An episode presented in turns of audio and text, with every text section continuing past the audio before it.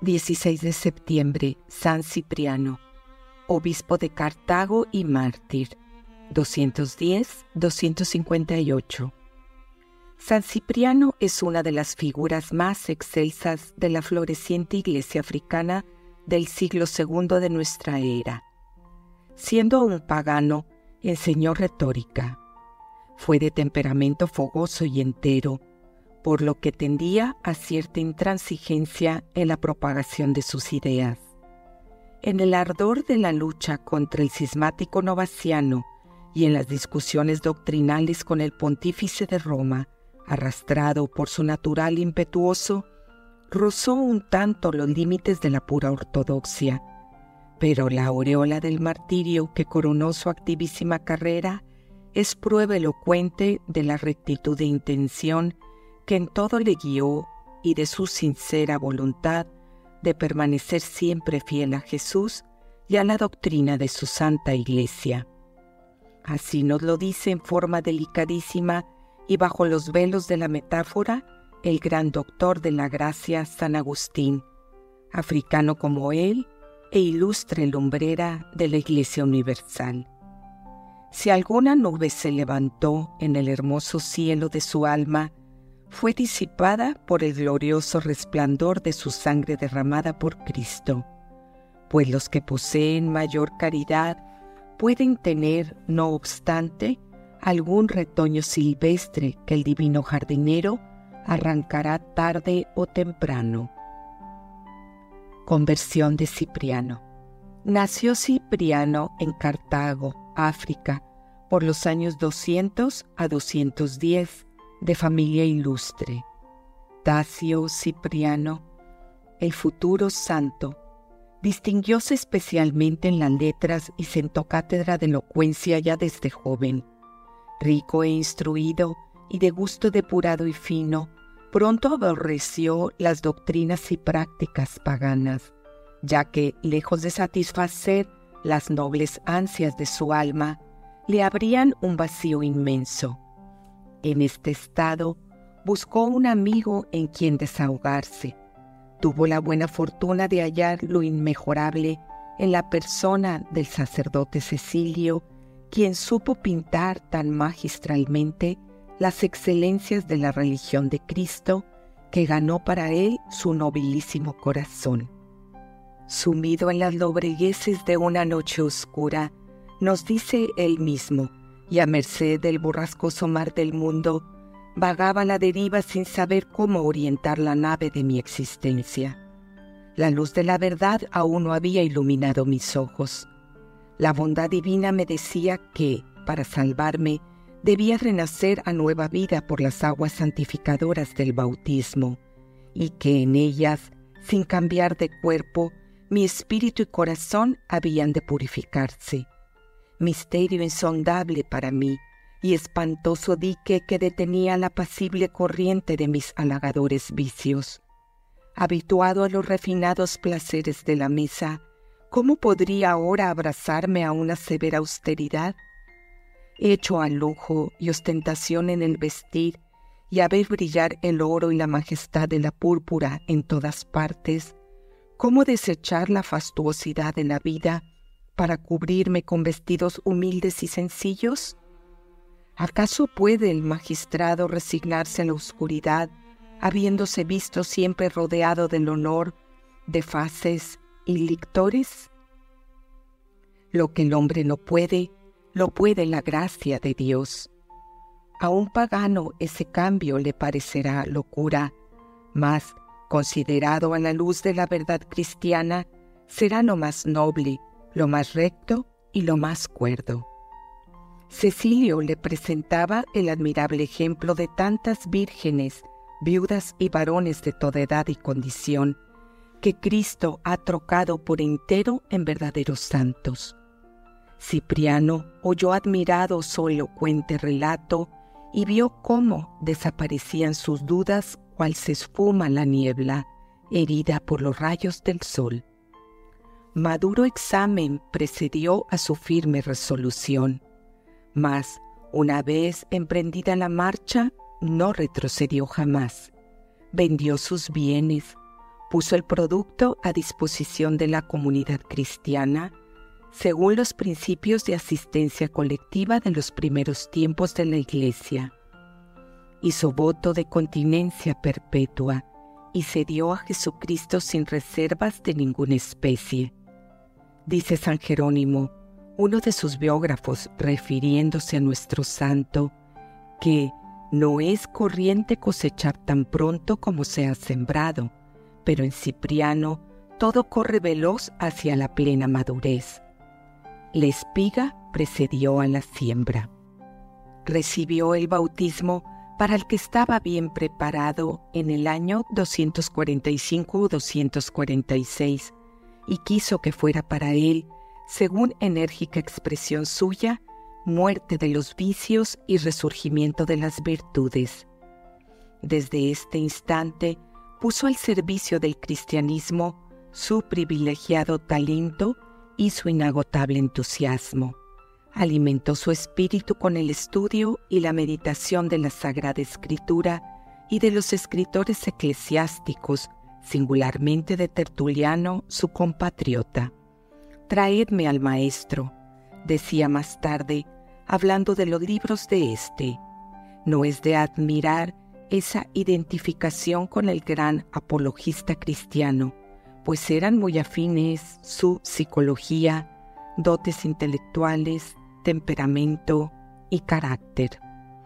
En esta época compuso su Tratado de la Vanidad de los Ídolos y el Libro de los Testimonios, en el cual prueba que la ley judaica terminó su misión con la venida del Salvador al mundo. Obispo de Cartago, los Lapsi. Siendo neófito, fue elevado Cipriano al sacerdocio en atención a su gran saber y virtud. No había transcurrido un año desde su conversión cuando, sobreviniendo la muerte de Donato, obispo de la ciudad, el voto unánime de clero y pueblo lo llevó a ocupar la sede vacante. Mucho se resistió su humildad, mas hubo de acceder ante el clamor general. Gozaba entonces la iglesia africana de no acostumbrada tranquilidad, circunstancia que aprovechó el celoso pastor para reavivar la disciplina eclesiástica, un tanto relajada. Mas como no bastaran sus exhortaciones para sacar a los cristianos del triste estado de abandono y relajación de costumbres, parcial efecto de la paz y bienestar que por largo tiempo disfrutaron, Dios los sacudió terriblemente con el azote de la persecución. 250. Siendo el cruel Decio el instrumento de su venganza. Llevaba un año de gobierno en su diócesis cuando estalló la deshecha tempestad, creyendo ser más útil a su pueblo y aconsejado por los que le rodeaban, huyó de la furia de sus enemigos y refugióse en un lugar seguro, no lejos de Cartago, mientras el alborotado oleaje del populacho reclamaba a gritos que Cipriano fuera presa de los leones. Desde aquel retiro mantúvose en comunicación constante con sus fieles y sobre todo con el clero que había podido quedarse con ellos, invitando a la penitencia a quienes habían claudicado, alentando a los débiles y enviando palabras de consuelo a los que yacían en las mazmorras de la prisión. Mucho tuvo que sufrir también Cipriano de sus enemigos personales, cuya rebeldía se manifestó ya desde su elevación a la sede episcopal y que ahora arreció notablemente con la defección de los apóstatas que, como vil escoria, dejó tras sí la hoguera de la persecución. Respecto a los últimos lapsi, Cipriano decidió ser exigente con aquellos que, a la primera insinuación, habían corrido a ofrecer el sacrificio impío, pero menos severo con quienes habían claudicado después de una larga resistencia, e indulgente con los que, sin sacrificar, habían obtenido un certificado de sacrificio. Atenuaba asimismo las penas en caso de peligro de muerte, y absolvía a los que, teniendo posteriormente ocasión de sufrir por Cristo, lo hicieron con valor. Tuvo que combatir, asimismo, el pretendido derecho de algunos vanidosos cristianos que, habiendo salido victoriosos de la prueba, se creían con facultad de expedir certificados de rehabilitación a los apóstatas. Las decisiones de San Cipriano, aunque prudentes y moderadas, suscitaron larga controversia y sus ecos llegaron hasta Roma, en el pontificado de San Cornelio. Un concilio reunido en aquella capital condenó el rigorismo de Novaciano, jefe de la secta y aliado de los enemigos de Cipriano. Saciada ya de sangre, la fiera de la persecución volvió Cipriano a su iglesia y recogió las ovejas descarriadas y amedrentadas. Señalóse su gobierno por la prudencia, firmeza y paternal amor con que procuró atraer a la verdadera fe a los que andaban apartados del redil.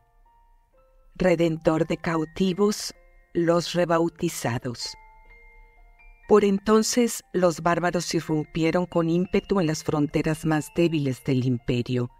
Varias ciudades de Numidia fueron saqueadas y numerosos cristianos cayeron prisioneros de los invasores.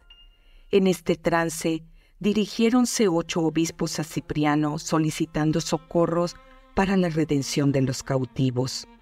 Vivamente impresionado por los relatos de los martirios que sufrían, Cipriano habló amorosamente de ello a sus fieles y logró con su elocuencia cuantiosas limosnas con las que pudo atender plenamente la súplica de sus colegas en el episcopado.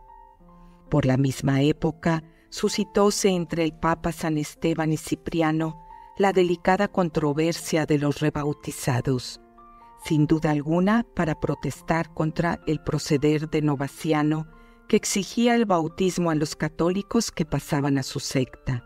Cipriano imponía lo propio a los extraviados que volvían a la verdadera fe por creer que el bautismo de los herejes era nulo. En el mismo error habían incurrido algunos obispos africanos. Tal cuestión era no sólo disciplinaria como pensaba Cipriano, sino dogmática, pero a buen seguro que sus adherentes no alcanzaron a ver toda la amplitud e importancia que en este aspecto tenía. Algún indicio de esta equivocada doctrina se hallaba ya en germen en el famoso Tratado de la Unidad de la Iglesia, 251, debido a la pluma de Cipriano y escrito con estilo vigoroso y vehemente como obra de polémica viva contra el hereje novaciano. Asestaba rudos golpes al adversario, pero en el empeño de reducirlo, extremó el alcance de ciertos argumentos sin caer en la cuenta de que con ello dañaba a la caridad. En 255 y 256 congregó dos sínodos o concilios en los que se resolvió mantenerse en las decisiones anteriores sobre los rebautizados. Las conclusiones fueron rechazadas por el Papa en los siguientes términos. Si alguno viene a vosotros de la herejía, no debéis innovar nada contrario a la tradición, solamente le impondréis las manos para la penitencia. La decisión del romano pontífice era clara, terminante e inapelable. Debía cerrar ya toda discusión. Mas Cipriano, demasiado cerrado a su propio parecer, no cedió y en un nuevo concilio, 257, se ratificó en sus anteriores ideas, lo que obligó al Papa Esteban I a lanzar la amenaza de excomunión sobre él y los obispos que le seguían en el punto debatido. La controversia siguió en el mismo estado de tirantez hasta el sucesor del Papa Esteban, Sixto II, hombre bondadoso y pacífico, según expresión de los mismos obispos africanos una mayor comprensión por parte de estos y menor rigor, no en la doctrina, sino en los procedimientos, por parte del romano pontífice, logró establecer la armonía entre las partes litigantes. Arresto de Cipriano, su destierro. Nuevas pruebas amargaron el corazón del buen pastor. El emperador Valeriano, que al principio de su gobierno se había mostrado blando y bueno con los siervos de Dios, no tardó en seguir las huellas sangrientas de sus predecesores, movido tal vez por la codicia de las fabulosas riquezas que erróneamente atribuía la voz pública a los cristianos, ordenó nueva y cruel persecución. En este doloroso trance, todas las miradas se dirigieron a nuestro santo. Fortunato, en nombre de los obispos, solicitó un plan de conducta para la lucha que acababa de desatarse. Desde el destierro de Curubis, escribió Cipriano, en respuesta, el opúsculo sublime de la exhortación al martirio, septiembre 257. Es una compilación de sentencias de la Sagrada Escritura distribuida en doce capítulos.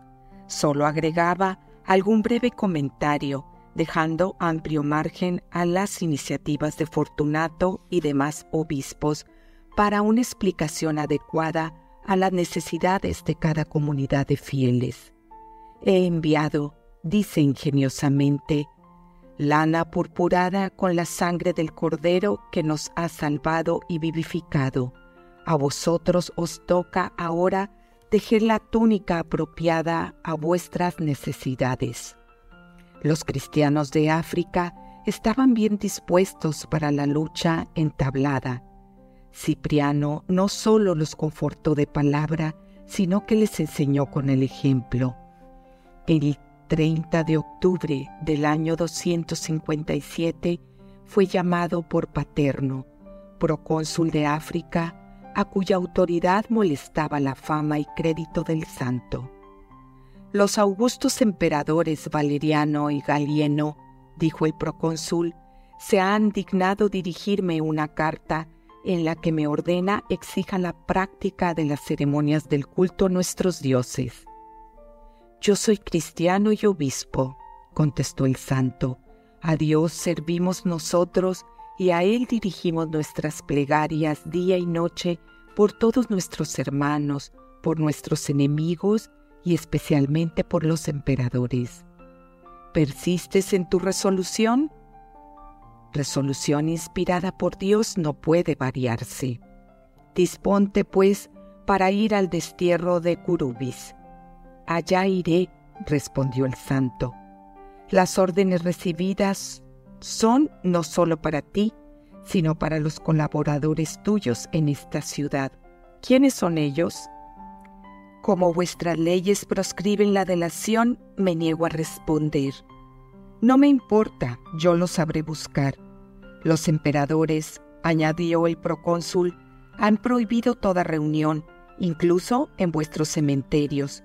Cualquier resistencia a esta soberana disposición será castigada con la muerte. La antigua Curubis, actualmente curva, lugar del destierro, estaba situada en la costa, cerca del Cabo Bon. Aunque es lugar apartado y solitario, no deja de ser ameno y de apacible estancia. En atención a los méritos y al renombre de que gozaba Cipriano, aún entre los mismos paganos, concedieronle autorización para que pudiera entrevistarse con el clero y fieles de su diócesis. En Curubis como en Cartago, Cipriano fue el alma de su pueblo, que le honraba como a padre, ora promoviendo el celo de unos, ora dando normas a su clero, o exhortando a todos a permanecer fieles a Cristo, al saber cómo sacerdotes y obispos venerables habían sido sepultados en las minas, en donde morían en agonía lenta y espantosa, les dirigió profundamente conmovido una alocución en la que les decía, no me admira que los vasos de oro y plata hayan sido enviados donde esos metales se guardan. Por lo visto, las minas han cambiado de condición y en vez de darnos metales preciosos, han determinado ahora recibirlos. Vuestros pies están encadenados, vuestros cuerpos, templos del Espíritu Santo, están sujetos por serviles ataduras pero dan a vuestro espíritu más libertad para volar al cielo. ¿Acaso el contacto del hierro ha enmohecido vuestro oro? Lejos del cristiano las cadenas que deshonran. Con las vuestras formaréis la corona de vuestra victoria. Oh pies gloriosamente atados, el Señor los desatará. Pies encadenados ahora para quedar libres por toda la eternidad pies que ahora no pueden andar, pero que pronto emprenderán la gloriosa carrera hacia el Redentor. Desnuda tierra recibe vuestros cuerpos molidos por el trabajo y el dolor, pero qué descanso será recostaros con Cristo en la gloria. No abunda el pan, es cierto, pero el hombre no vive solo de pan, sino también de la palabra de Dios. Carecéis de vestidos para protegeros del frío que os hiela pero uno se halla bastante cubierto y ricamente engalanado cuando está revestido de Cristo. Han colocado la ignominia sobre vuestra cabeza medio afeitada, pero, puesto que Cristo es la cabeza del hombre, cualquiera que sea ese ultraje, todo sienta bien en una cabeza ennoblecida por la confesión del nombre cristiano. Pedid, añadía al fin de su hermosa carta, Pedid al Señor que me lleve también hacia Él, que me saque de las tinieblas de este mundo, para que nuestros corazones unidos por los lazos de la caridad y de la paz, después de haber luchado de consuno, se regocijen juntos en el cielo. Despedida a sus fieles, el martirio. Podría creerse que el día de su martirio estaba aún lejos, ya que por entonces estaba en lugar seguro y poco después le fue concedida una garantía mayor al ser trasladado a un Carmen situado cerca de Cartago.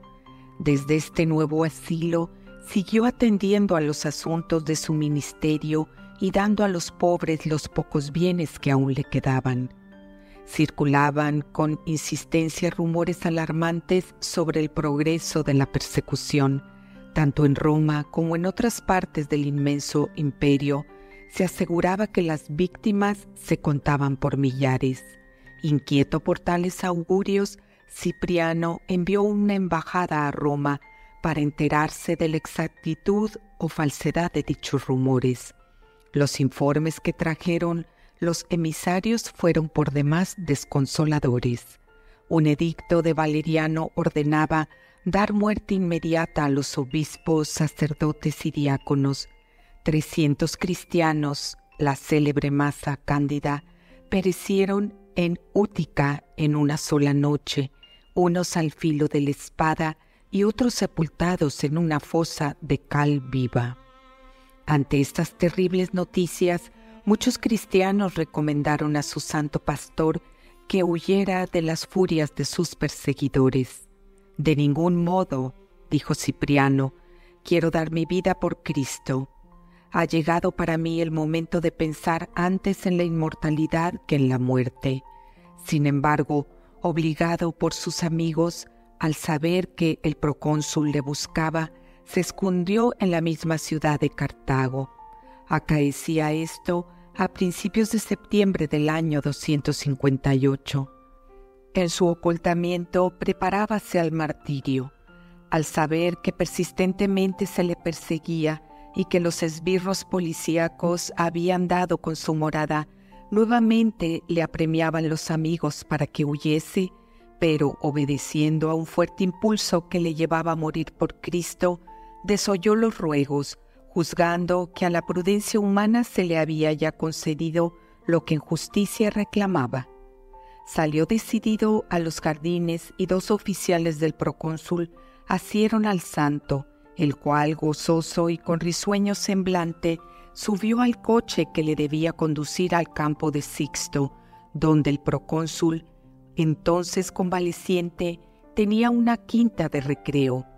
Este magistrado, impuesto de la captura del santo, fijó el juicio para el siguiente día y ordenó que fuera llevado al barrio de Saturno. La relación del martirio dice que el pueblo de Dios pasó toda la noche en vela mientras duró la pasión del santo mártir. Al día siguiente, inmensa multitud de fieles le rodeó en el momento de ser llevado al pretorio. Llega el procónsul y le dice, ¿Eres tú Cipriano? Sí. Los santísimos emperadores han ordenado que sacrifiques. No lo haré. Reflexiona. Haz tú lo que se te ha ordenado, contestó el santo mártir. El procónsul, consultando su consejo, condenóle a ser decapitado. La multitud siguió hasta la llanura de Sixto, habiendo llegado Cipriano al lugar de la ejecución, se desprendió de su manto y púsose en oración con el rostro en tierra. Luego se quitó la vestidura, que era una túnica a la usanza dálmata, y se la entregó a los diáconos, vestido de una túnica de lino. Esperó al verdugo. A su llegada, ordenó el obispo que entregasen 25 piezas de oro a aquel infeliz. Durante estos preparativos, los fieles extendían lienzos y toallas alrededor del mártir para recoger su sangre. Cipriano se vendó por sí mismo los ojos, el presbítero Julián y un subdiácono le ataron las manos. En esta actitud recibió la muerte. Por la tarde fueron en procesión a recoger el cuerpo del santo mártir para colocarlo en el mausoleo del procurador Macrobio Cándido. El sacramentario gregoriano fijó su fiesta el día 16 de septiembre.